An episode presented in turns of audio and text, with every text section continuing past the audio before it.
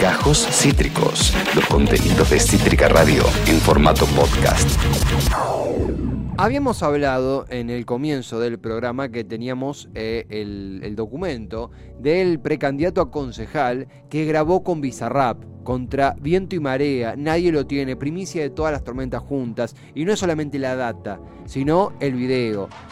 Tenemos aquí, tras un esfuerzo de producción, el video del precandidato concejal platense que grabó con Bizarrap. Y lo vamos a lograr. Lista 2, Luis Arias Concejal. Estamos saliendo a recuperar lo que perdimos y buscar lo que soñamos. Modificar el código de ordenamiento urbano para un desarrollo justo y equilibrado. Sí. Impulsar una ordenanza de precios transparentes para que los hipermercados no se rían de la gente. ¡Vamos! Distribución y transporte, no puede ser que la comida venga con pasaporte. Yo, Veo mucho hater por ahí Bizarrap. tirando sal, porque saben que conmigo su curro se va a acabar. Epa. Tú sabes perfectamente quiénes son los que dicen que no podemos. Sí. Los que nos endeudaron, los que nos empobrecieron. Ah. Son los mismos que sin pandemia no pudieron, no pudieron, no pudieron. Es tiempo de soñar, es tiempo de crecer, es tiempo de vivir la vida que queremos. Lista 2, Luis Arias Concejal. y te clavo una B de la victoria. Estaba Bizarrap ahí, un Bizarrap un poquito distinto, pero estaba Bizarrap también. Eh, él es eh, Luis Arias, eh, es ex juez en lo contencioso administrativo de La Plata y es precandidato a concejal en La Plata, en la capital de la provincia de Buenos Aires, por el frente de todos.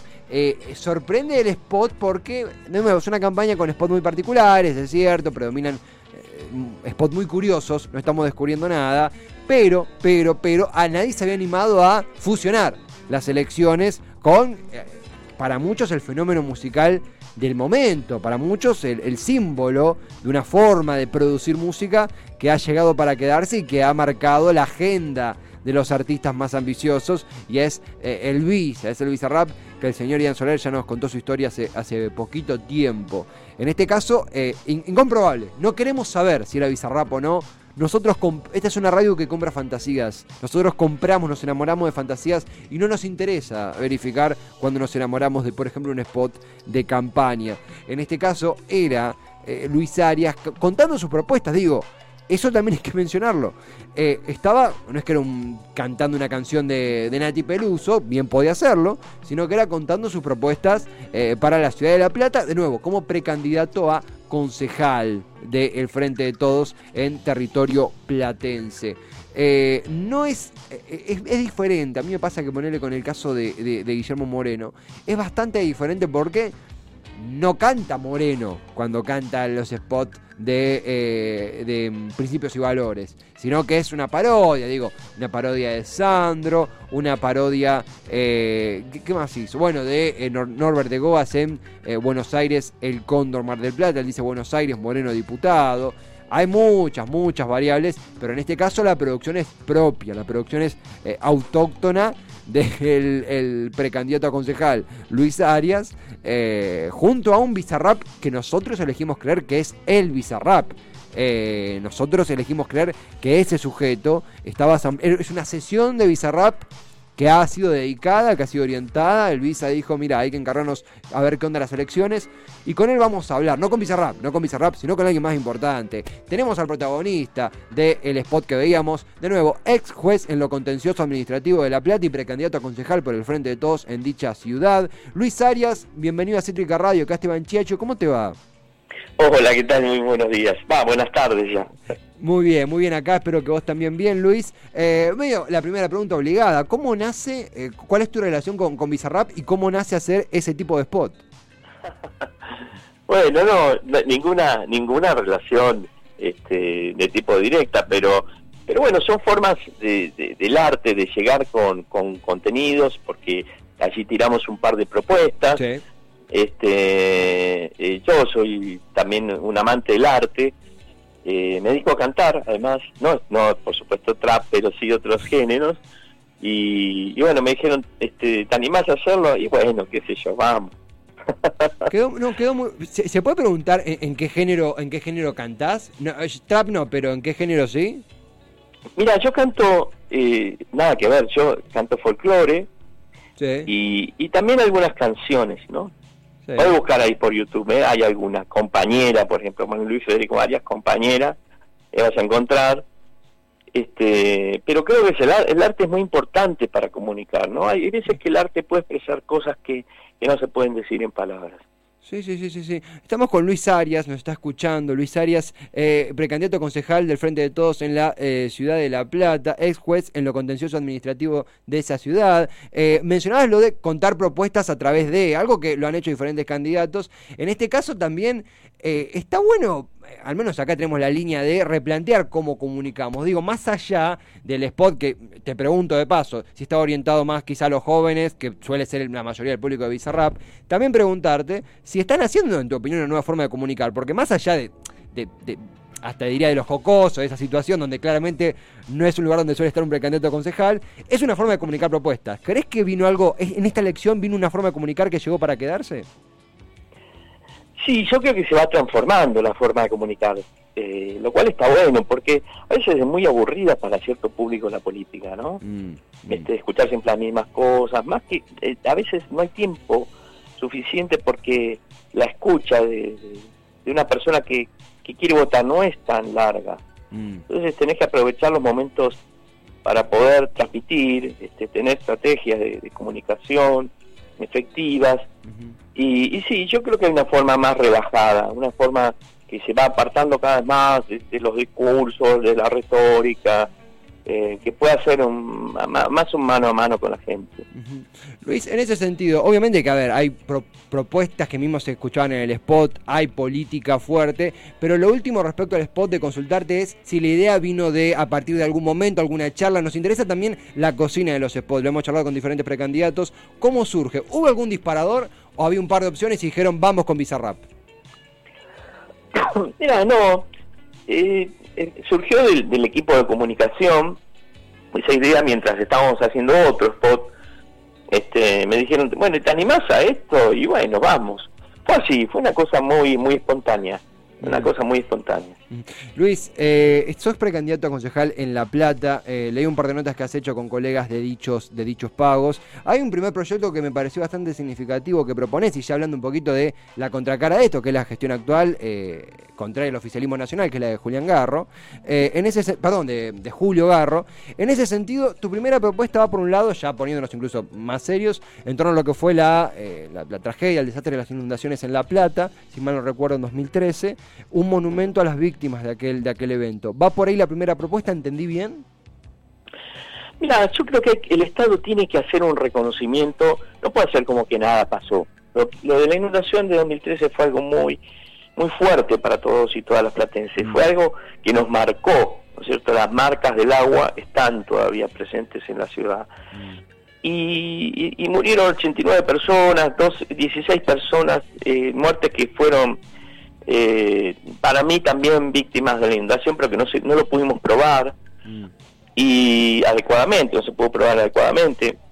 Mm. Y, bueno, eh, todo eso, eh, muchísimos, miles de, víctimas damnificados por, por el agua, no fue solo un hecho natural, esto se venía avisando, porque además eh, lo que molestó fue el engaño, esto de querer frenar el cómputo de las víctimas, la inundación, en un momento crítico, ¿no? En un momento crítico donde vos perdés todo en tu casa, tus recuerdos mm. eh, de tus seres queridos, las fotos, perdés todo, eh, no solo el daño económico, material, sino todo lo que lo que hace a tu vida, eh, tus libros, tus cuadernos, tus recuerdos.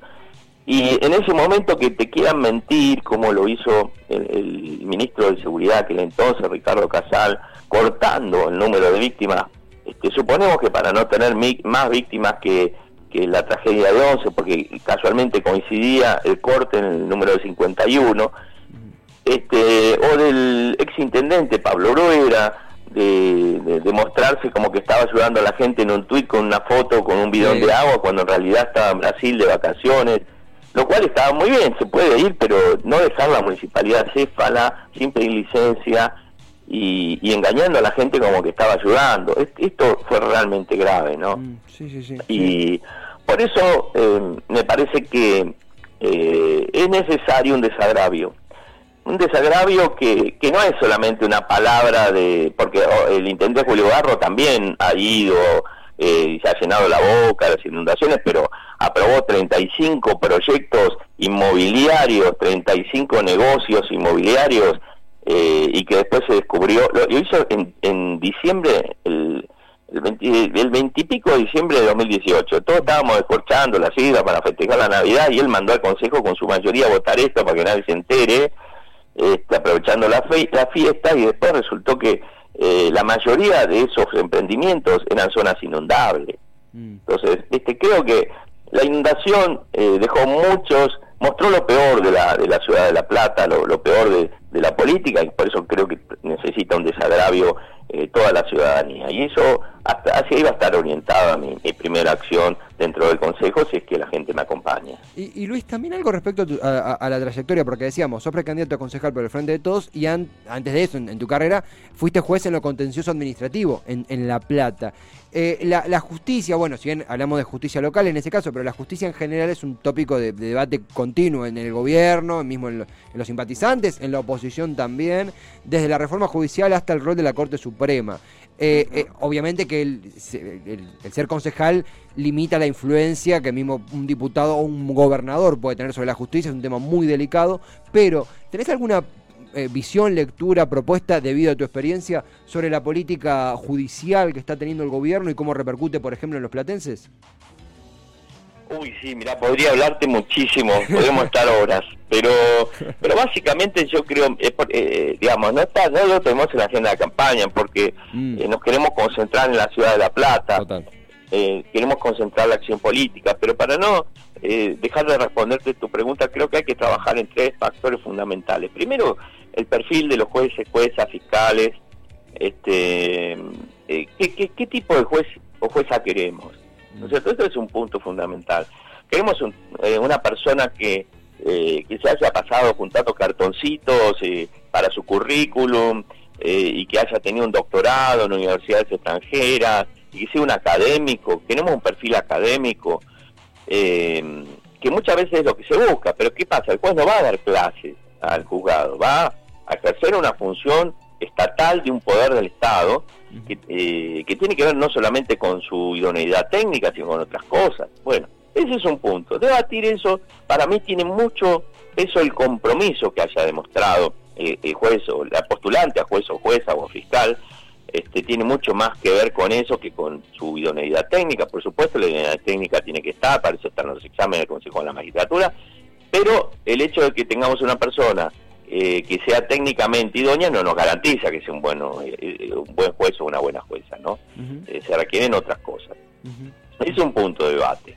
El segundo es que haya pluralidad dentro de, los ámbitos colegiados como la Corte Suprema de la Nación. ¿no? Mm. Yo digo siempre, si hay una persona como Rosenkrantz, cuya trayectoria tiene que ver con la defensa de los intereses minoritarios, de los grandes grupos de poder económico, de los grandes medios de comunicación, porque eso es lo que hizo Rosenkrantz durante su trayectoria como, como abogado, antes de ser juez. Este, bueno, yo también quiero un juez o una jueza indígena, quiero un juez o una jueza de las minorías sexuales, de los y las disidentes, quiero un juez o juezas que hayan defendido los derechos humanos como abogado, este, los derechos sociales, los derechos de la discapacidad, de, de la adolescencia, no sé, de los jóvenes. Me parece que eh, hay que hay que buscar una pluralidad, eh, porque no se interpreta el derecho del mismo modo, ¿no? Me llevaría mucho tiempo explicarlo, pero no... pero se entiende, una corte, eh, a ver, una corte homogénea la que tenemos, o al menos de la, del punto de vista ciudadano, homogénea, concentrada, con diferentes intereses muy parecidos detrás, esto de la heterogeneidad que propones de la Corte Suprema, es hasta algo que, iba a decir algo sano, no, es algo hasta que tendría que ser lógico, porque son, claro, a fin y al cabo, nuestros representantes. Claro, lógicamente, porque además no es un poder de las de las mayorías, mm. este, es un poder de, también que tiene que garantizar los derechos de la minoría, pero no de la minoría poderosa como la que representa Rosenkrantz, mm. de las minorías vulnerables, que son las que no tienen voz, las que no tienen eh, eh, voto muchas veces, las que no tienen, eh, las que son invisibilizadas, bueno, por eso es necesaria la pluralidad. Y después el último punto, y yo creo que es muy importante, es la participación eh, ciudadana, la participación social. Y eso se logra a través de dos herramientas. Primero, audiencias públicas, pero audiencias públicas verdaderas, no hasta que se publican en el boletín oficial y que no se entera nadie. Vos fíjate que ahora estamos en una etapa electoral, ¿no? Eh, yo estoy hablando con ustedes porque soy candidato a, primer concejal en una lista. Eh, ahora, cuando eh, incluso el debate presidencial es obligatorio en los medios, todo el mundo se entera. Ahora, cuando eligen un juez o un fiscal, ¿quién se entera? No, se entera nadie. Y, y, esa persona también decide tu vida. Eh, pones en manos tu libertad, tus derechos en estas personas y no se entera nadie. Eh, y duran toda la vida en su función, no, no es que duran cuatro años como los representantes políticos. Entonces, con más razón, tenemos que, tener un control a través de audiencias públicas efectivas, donde hay gente que pueda impugnar o que pueda apoyar a, postulantes. Y entonces, ese es un punto, pero además un, observatorio, un observatorio estatal, integrado por miembros de la sociedad civil, este, organismos de derechos humanos, colectivos de, minorías eh, sociales, sexuales, raciales, que esté controlando que cumplan. Qué cosa, los plazos, en primer lugar, la justicia lenta, tarda, muchas veces los jueces van a jugar al golf o a dar clase, a, clase a la facultad y tienen sus juzgados atrasados. Esto no puede ser, tiene que haber incompatibilidades, tiene que haber este cumplimiento de los plazos.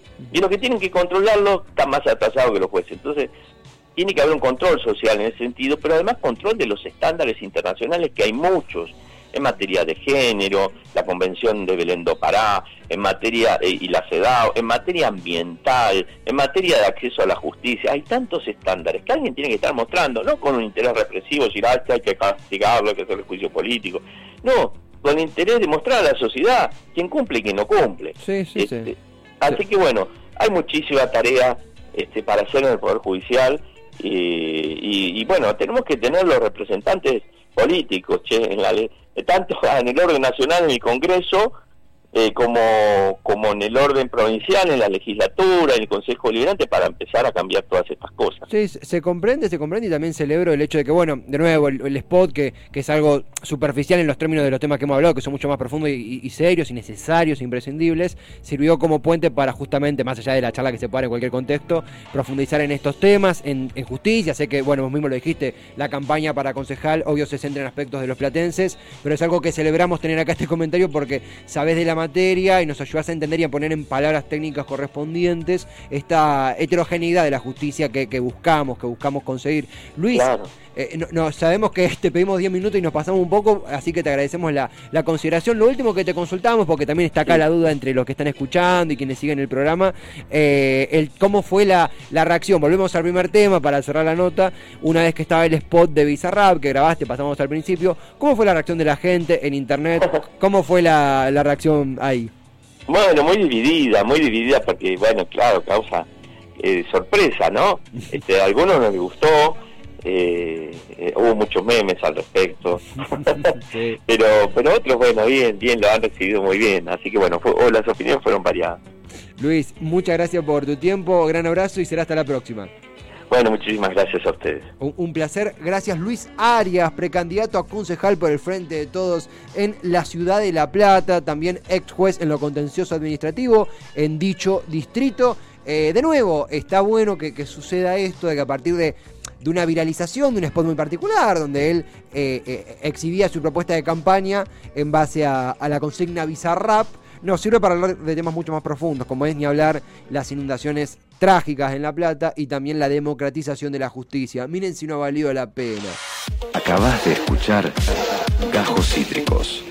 Encontrá los contenidos de Cítrica Radio en formato podcast en Spotify, YouTube o en nuestra página web.